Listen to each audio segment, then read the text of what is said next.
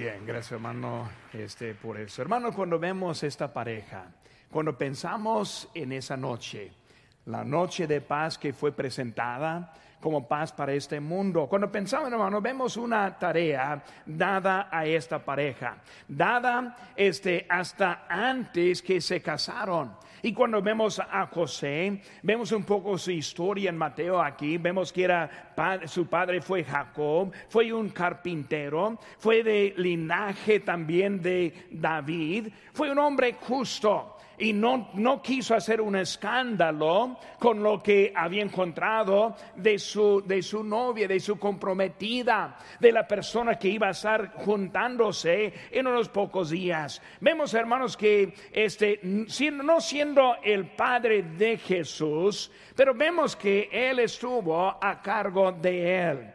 En Lucas 2.21 dice, cumplidos los ocho días, para circuncidar al niño, dice, le pusieron por nombre Jesús, el cual le había sido puesto por el ángel antes que fuese concebido. Le pusieron, o sea que los dos juntos, no solo la Virgen, sino también José, quien fue escogido, una pareja establecida y puesta para la crianza de ese niño. María, vemos que ella fue una hija de una familia judía, una familia ordinaria, nada especial de ellos. Y cuando pensamos en eso, ¿por qué María? ¿Por qué una muchacha de Nazaret? Un lugar desconocido, sin historia. ¿Por qué no escogió a alguien desde el linaje del rey? O alguien de importancia sino que Dios escogió una pareja ordinaria con una tarea muy importante. Nosotros, hermanos, debemos entender que Dios escoge a gente ordinaria para propósito no ordinario. Gente que no es importante para una tarea de mucha importancia.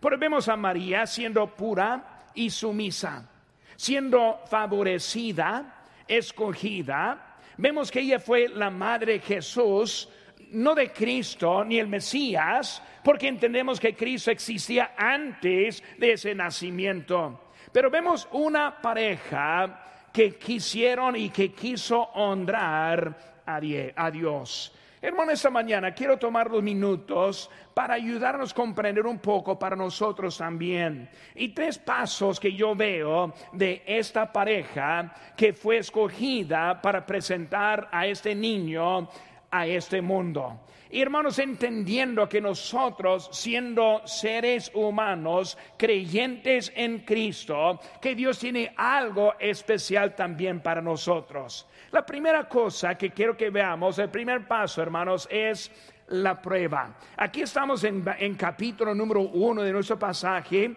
versículo 18 dice, y el nacimiento de Jesucristo fue así. Estando desposada María su madre con José, antes que se contasen, se halló que había concebido del Espíritu Santo. Ahora, para entender un poco de esta historia, vemos que María estaba desposada con José, o sea que fue apartada, comprometida, algo poco más que nosotros en las promesas que hacemos de nuestra cultura, fue una parte de ser su matrimonio, no más la parte verbal, la parte de compromiso, pero nada de lo físico. Y vemos que cuando estuvieron así apartados llegó la noticia. Y cuando veo la, noticia con María, y esa historia está contada en Lucas capítulo 1, pero vemos que la noticia fue, María, estarás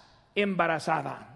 No que ya estaba embarazada, sino que estarás embarazada. Algo va a pasar contigo. El ángel le apareció a ella antes del evento, antes del inicio y avisándole de lo que Dios quiso con ella. Viendo hermanos en eso, entró en un tiempo de prueba con ella. Vemos que sus planes ahora cambiaron. Los planes que tuvo ahora no son iguales. los planes de ellos con su boda, la fecha establecida, el lugar en donde iban a casarse establecido, con la bendición de la familia, con los que iban a participar con ellos. Pero ahora todo cambiado. Los planes para preparar su hogar por ese su vida, lugar para su novia de José, lugar para su familia y para el nacimiento de sus hijos. Pero todo cambiado. Los planes para empezar su familia, el consejo para un nuevo matrimonio. Tomó el tiempo para conocerle antes de empezar esa familia, la organización. Sus planes eran nobles, pero ahora son planes cambiados. Cuando vemos nuestros planes, hermano, muchas veces vivimos una vida con planes. Y está bien hacer planes como una persona y como una familia. Y cuando pensamos en nuestros planes es proveer por nuestra familia, trabajar ganando lo mejor salario que podamos para poder proveer bien a nuestra familia, trabajar todas las horas posibles para proveer, llevar la familia al lugar más seguro en que puede ese tener. Muchos han dejado hasta California buscando los lugares que para ellos mejor en eso, para tener mejor este, este planes para su familia. Tenemos planes para educar a nuestros hijos, la mejor escuela, mejor universidad, enseñarles cómo obedecer las leyes y respetar nuestro gobierno. Y hermano, todos esos planes no son malos, hasta que sí son nobles para nosotros. Pero dice aquí, hermanos, en Romanos 13 y 1, sométase toda persona a autoridades superiores porque no hay autoridad sino de parte de Dios y las que hay por Dios han sido establecidos. Nosotros hermanos entendemos que estamos poniendo lo mejor por la familia que podemos y eso sí es noble. Preparar a nuestros hijos para un futuro, pensar lo que es necesario para ellos en esta vida, ayudarles a escoger a una buena carrera, los planes que cada familia tiene, que cada padre, cada mamá tiene para sus hijos, estamos viendo. Pero vamos hermanos que los planes siendo nobles, pero con Dios muchas veces se cambiarán.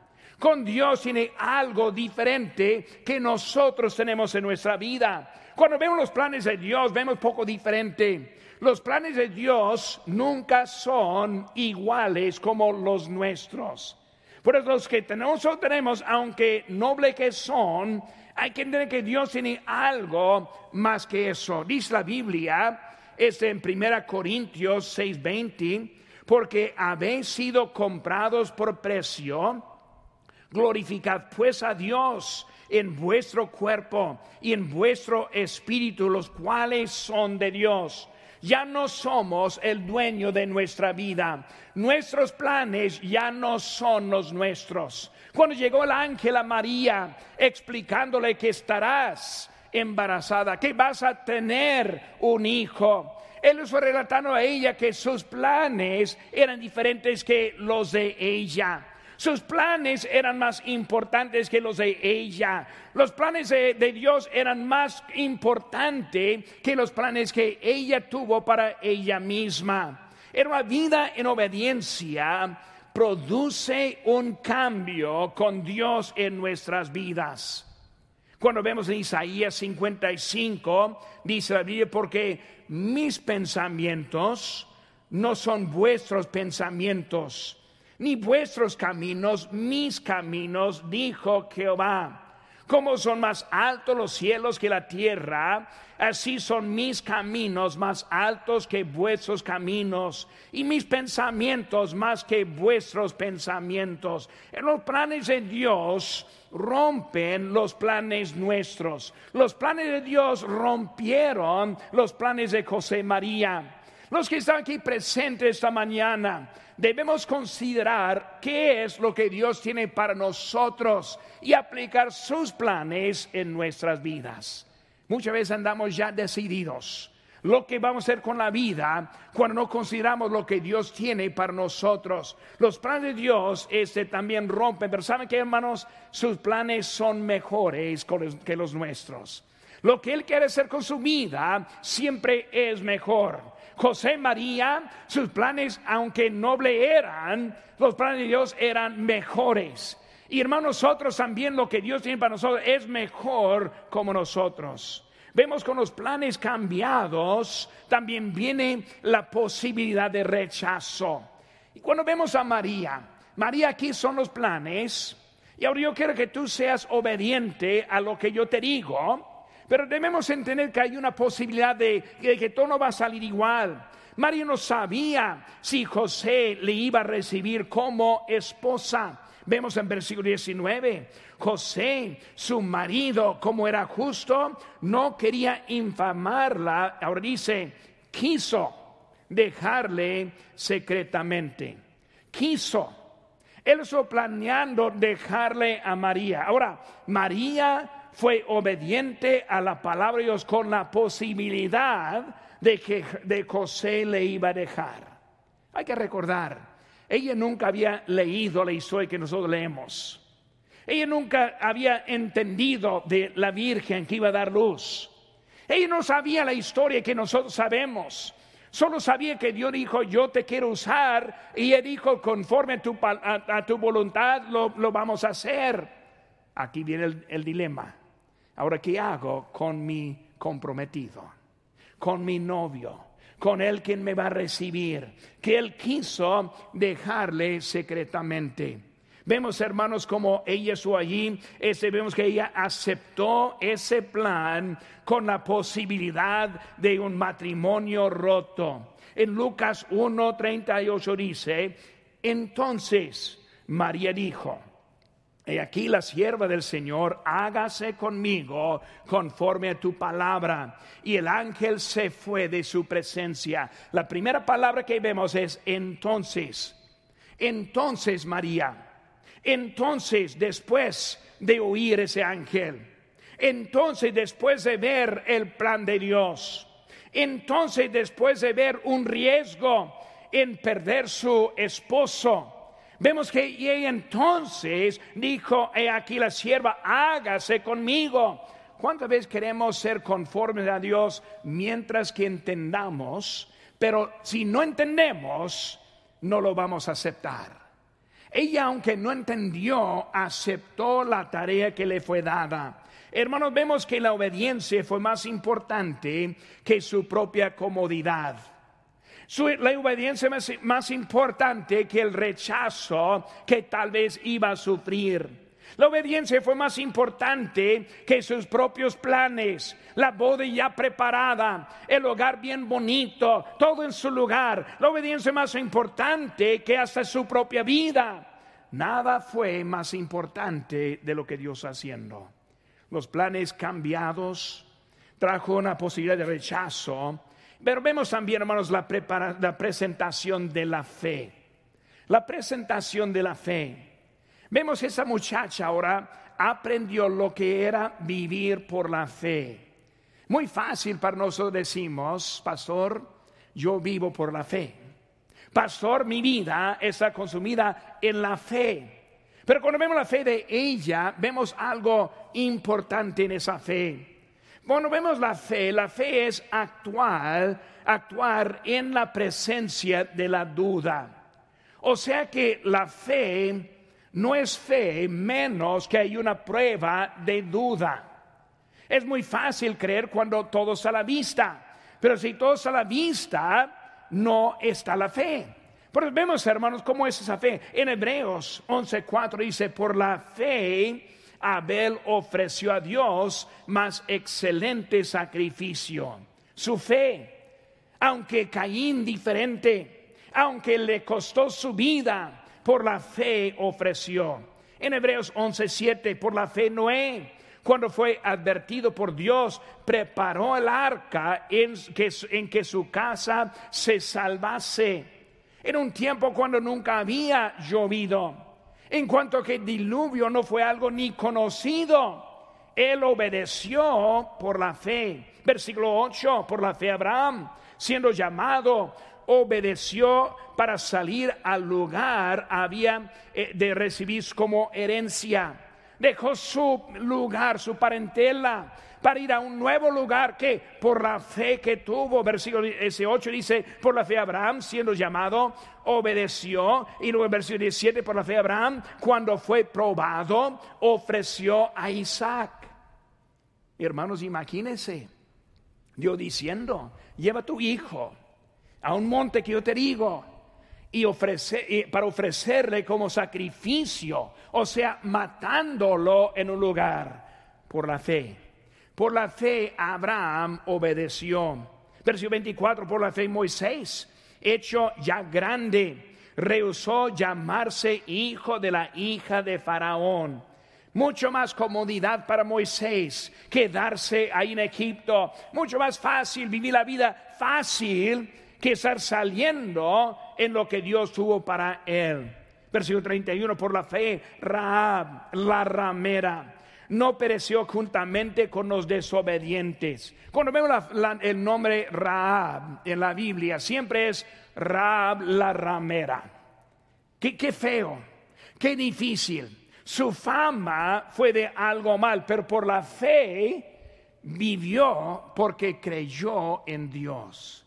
Hermano, Dios tiene mucho para nosotros, pero depende de la fe. Por la fe, José y María obedecieron. Por la fe, los creyentes en Cristo sacan una nueva y una vida diferente. Segunda Corintios 5, 17, de modo que si alguno está en Cristo, nueva criatura es. Las cosas viejas pasaron y aquí todas son hechas nuevas. La fe aplicada en la vida esta pareja noble. Pero vemos también, hermanos, la confianza en el Padre. Como ella ahora es ellos estuvieron allí. Versículo 21 dice, y dará luz a luz un hijo, llamará su nombre Jesús, porque él salvará a su pueblo de sus pecados. Confianza, confianza en el Padre, confianza en Dios, confianza en su palabra, confianza en el mensajero que trajo a ella en ese momento y a ellos esta noticia. ¿Saben que hermanos? Su declaración fue extraña, algo que nunca había oído. ¿Cómo es que dar a luz? Para ella algo prohibido. ¿Por qué? Porque no era casada. Para ella algo imposible porque era una virgen. Por eso vemos algo, una, una tarea muy extraña que vemos con ella. Un hijo, no solo un hijo, sino el hijo unigénito. Vemos la pareja, una pareja única en toda la creación por un propósito, como vemos en eso, un evento tremendo, un evento que produjo el Salvador para nosotros en este mundo. Y cuando pensamos en esa tarea que tuvieron, para nosotros también Dios tiene una tarea muy extraña para nosotros. Yo me pongo a pensar en mi propia vida y como un joven de 16 años, cuando Dios me llamó al ministerio, nunca me imaginé lo que Dios iba a hacer. La semana antepasada, un buen este, hermano en Cristo en los mochis falleció él fue uno de los primeros que yo gané para Cristo llegando a los Mochis, Sinaloa. Yo fui a su casa tocando puertas, ganando almas y luego ellos fue salva. Él, su esposa, su hijo, su hija y luego empezaron fielmente a la iglesia. Y cuando pienso en, unos como él, empiezo a ver la obra extraña que Dios nos ha. Un joven ya destinado para traer el evangelio a un varón que ahora está en la presencia de Dios. ¿Por qué? Porque puso su fe en Cristo hace como 20 años en el, atrás. Hermano, Dios tiene algo extraño para nosotros. Y uno va pensando y recordando Luz Elena, quien ahora está en la gloria, Gerson, Magdaleno, Marcos, y puedo seguir una lista muy larga de los que han sido salvos y ahora están en la presencia de Dios. Hermanos, Dios tiene algo importante para su vida. igual como María y José, aunque no es presentar al Salvador, aunque no es algo escrito en la Biblia como esta historia, es algo de importancia y de esa importancia nosotros estamos presentes hasta en este momento. Dios haciendo algo grande con, nosotros. Tiene algo. Dice que nosotros somos linaje escogido, real sacerdocio, nación santa, pueblo adquirido por Dios. Dios tiene algo para nosotros y una tarea especial para cada uno que está en Cristo. Vemos también que la directiva fue muy clara. No solo un hijo, sino llamarás. Está diciendo el ángel, no solo ese cual hijo, sino llamarás. O sea que está poniendo nombre a él. Hermanos, servir a Dios no es simplemente siervo de Dios, sino que hay algo específico. José y María llamarás a tu hijo Jesús es el Mesías, el Salvador, Emmanuel, Dios con nosotros, algo específico para ella. Hermanos, la tarea para nosotros es algo específico. ¿Qué es lo que Dios tiene para su vida aún en esta temporada? Estamos en la temporada de Navidad y vamos a festejar un tiempo y gracias a Dios, Dios esperando la semana próxima. Es, yo quiero ahora este, festejarme un poco con, con sus hijos, con los niños aquí en la iglesia. Es un tiempo que vamos a estar pensando, pero ¿qué es lo que Dios quiere con nuestra vida saliendo esta temporada?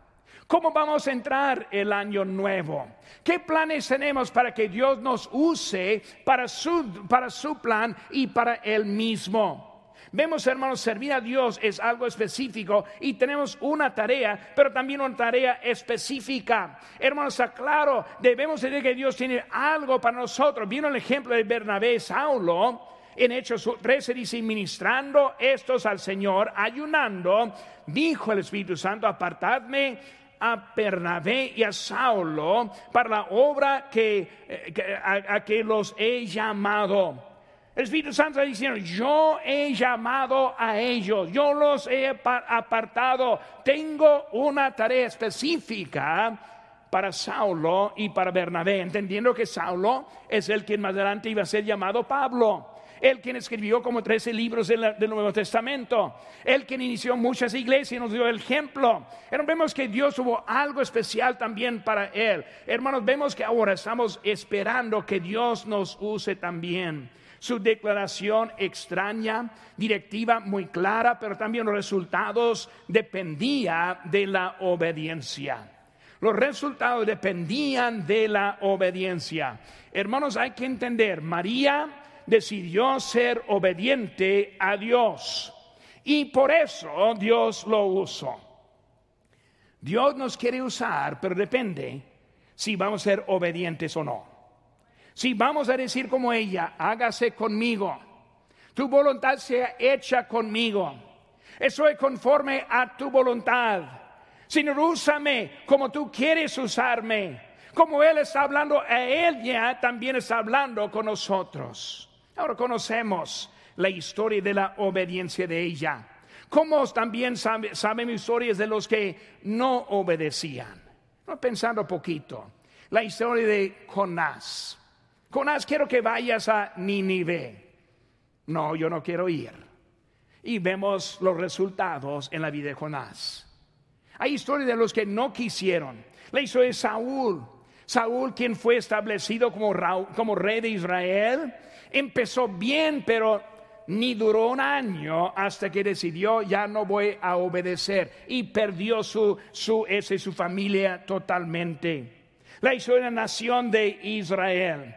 En ese año, en estos meses, he leído mucho de los, eh, los profetas de Isaías, de Jeremías, de Ezequiel.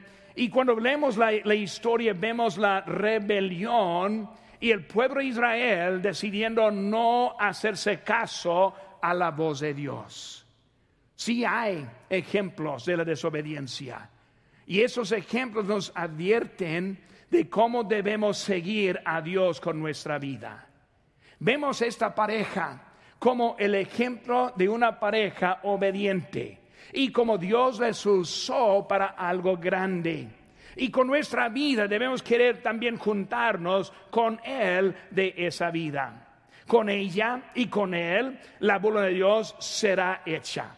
Señor, úsame para tu este, voluntad. Y vemos que Dios nos quiere usar. Y hermanos, su voluntad será hecha. Será hecha con nosotros o sin nosotros. María, hay otras. José, hay otros. Yo quiero usarles ahora para esta obra. Hermanos, hay otros. Si no quieres servir a Dios, hay otros. Si no quieres ser obediente, Dios tiene a otro. Pero también vamos a perder esas bendiciones que vemos en la vida de José y de María. Vemos, hermanos, también que ellos vieron la prueba y la confianza en el Padre. También vemos, hermanos, la victoria con la promesa. La victoria con la promesa. Vemos en versículo número 22 que dice, todo eso acontecerá para que se cumpliese lo dicho por el Señor por medio del profeta cuando dijo, y aquí una virgen concebirá y dará luz un hijo y llamará su nombre Emmanuel. Hermanos, cuando pensamos en la victoria de esta promesa, una cosa muy importante que debemos entender que la Biblia es una Biblia llena de pruebas. No, solo está diciendo cómo debemos vivir, aunque sí nos lo dice, sino también está mostrando las pruebas. Y cuando vemos, hermano, la confianza que tenemos en esta profecía, rápidamente quiero pasar algunos textos de la profecía, escrita miles de años antes de Cristo. Vemos, hermanos, este texto que vimos ahí en versículo 23, lo encontramos también en Isaías 7:14. Por cuanto el Señor mismo os dará señal, he aquí que la Virgen concebirá y dará luz un hijo, y llamará su nombre Emmanuel. Dios escribiendo, Dios dando la noticia antes de ese día. En capítulo número 9 dice, porque un niño nos es nacido hijo nos es dado y principado sobre su hombro, su hombro y se llamará su nombre admirable, consejero, Dios fuerte, Padre eterno, príncipe, hablando de ese niño del pesebre. Dios diciendo, yo les digo la verdad. En Miqueas capítulo 5 dice, pero tú Belén, Efrata, pequeña, para estar entre las familias de Judá. De ti me saldrá el que, me, será Señor en Israel. Y sus salidas con desde el principio, desde los días de la eternidad. Diciendo, la Virgen que dará luz en Belén, el pueblito, el lugar apartado, no en Jerusalén, no en el palacio. Está mostrando que su voluntad, hermano, será hecho en Isaías 53. Dice en versículo 4, ciertamente llevó él nuestras enfermedades y sufrió nuestros dolores y nosotros le tuvimos por azotado, por herido de Dios y abatido, mas él herido fue por nuestras rebeliones, molido por nuestros pecados, el castigo de nuestra paz fue sobre él y por su llaga fuimos nosotros curados, angustiado él y afligido no abrió su boca. Como cordero fue llevado al matadero y como oveja delante de sus trasquiladores enmudeció y no abrió su boca. Hablando acerca de ese niño que más adelante sería el Salvador en la cruz del Calvario. Hermanos, Dios quiere que tengamos confianza en su palabra confianza en esta historia. Hermano, la Biblia está probando que es la verdad para nosotros también. Hermanos, es un ejemplo de miles de textos que están ahora promesas cumplidas en la escritura. Hermanos, eh, vemos que no hay otro libro semejante como este libro. Ese no solo es una profecía, sino también las pruebas de la profecía y todo cumplido. Vemos, hermano, que Cristo está ahí. El malhechor con la cruz del Calvario. Él vio a Cristo como diferente. El apóstol Pablo en el camino, ese vio a, Cristo y ahora él también viendo algo diferente. Ahí en Hechos capítulo 4 dice, entonces viendo el de nuevo de Pedro y de Juan y sabiendo que eran hombres sin letras y de vulgro, se maravillaban que y les reconocían que había estado con Jesús. Hermanos, mismo pueblo, mismo misma gente vio algo diferente con lo que hizo ese niño del pesebre. Una pareja, una pareja escogida para traer ahora la vida. Hermanos, las vidas siguen siendo transformadas. Cuando vemos, vemos entre nosotros vidas cambiadas, transformadas actitudes cambiados, Dios haciendo algo con nosotros, hermano. Él está haciendo algo diferente, grande con nosotros, drogadictos, borrachos, familia abandonadas, y están ahora arrepentidos, siguiendo el paso de Dios y haciendo algo diferente con nosotros. Dios en nosotros es la prueba más grande. Vemos también, hermanos, el cumplimiento de la promesa. No, fue, no simplemente fue prometida, sino ahora vemos que nació. Vemos también que Cristo murió, que fue sepultado y que también resucitó. Vemos que el hecho y la realidad de lo que hizo Dios con él. Y hermano, lo más bonito ahora es que ese mismo niño del pesebre vendrá por nosotros. Cualquier momento vamos a oír la trompeta y los, las nubes van a partir y va a aparecer nuestro Salvador para llevarnos con Él por toda la eternidad. Tal vez alguien en esta mañana que todavía no, no tiene relación con este niño, este Salvador, este Rey que viene por nosotros. Es Él quien nos cumple más con cualquier otra cosa en este mundo un hogar también celestial. Vimos esta confianza de la profecía, el cumplimiento de la promesa y también el hogar celestial. ¿Qué vemos, hermanos, aquí en versículo número 23? He aquí una virgen concebirá, dará luz un hijo, llamará su nombre Emanuel, Emanuel, que traducido es, ¿qué es? Dios con nosotros. Dios con nosotros. Ese niño, el pesebre, Dios con nosotros. Ese Salvador en la cruz del Calvario, Dios con nosotros. En quien resucitó y ascendió, Dios con nosotros. El quien vendrá por nosotros, Dios con nosotros. Hermanos, ese lugar celestial que tenemos por toda la eternidad. Jesucristo, físicamente con nosotros. Y nosotros hoy en día tenemos la presencia del Espíritu Santo. Dice la Biblia, hermanos, aquí en Juan 14 y 16, yo rogaré al Padre y os dará otro consolador para que esté con vosotros para siempre. Si está aquí en esta mañana y no conoce a Cristo como su Salvador, es el Espíritu Santo quien está tocando su corazón en ese momento. Usted lo sabe, lo siente. Dios quiere hacer algo a transformarle.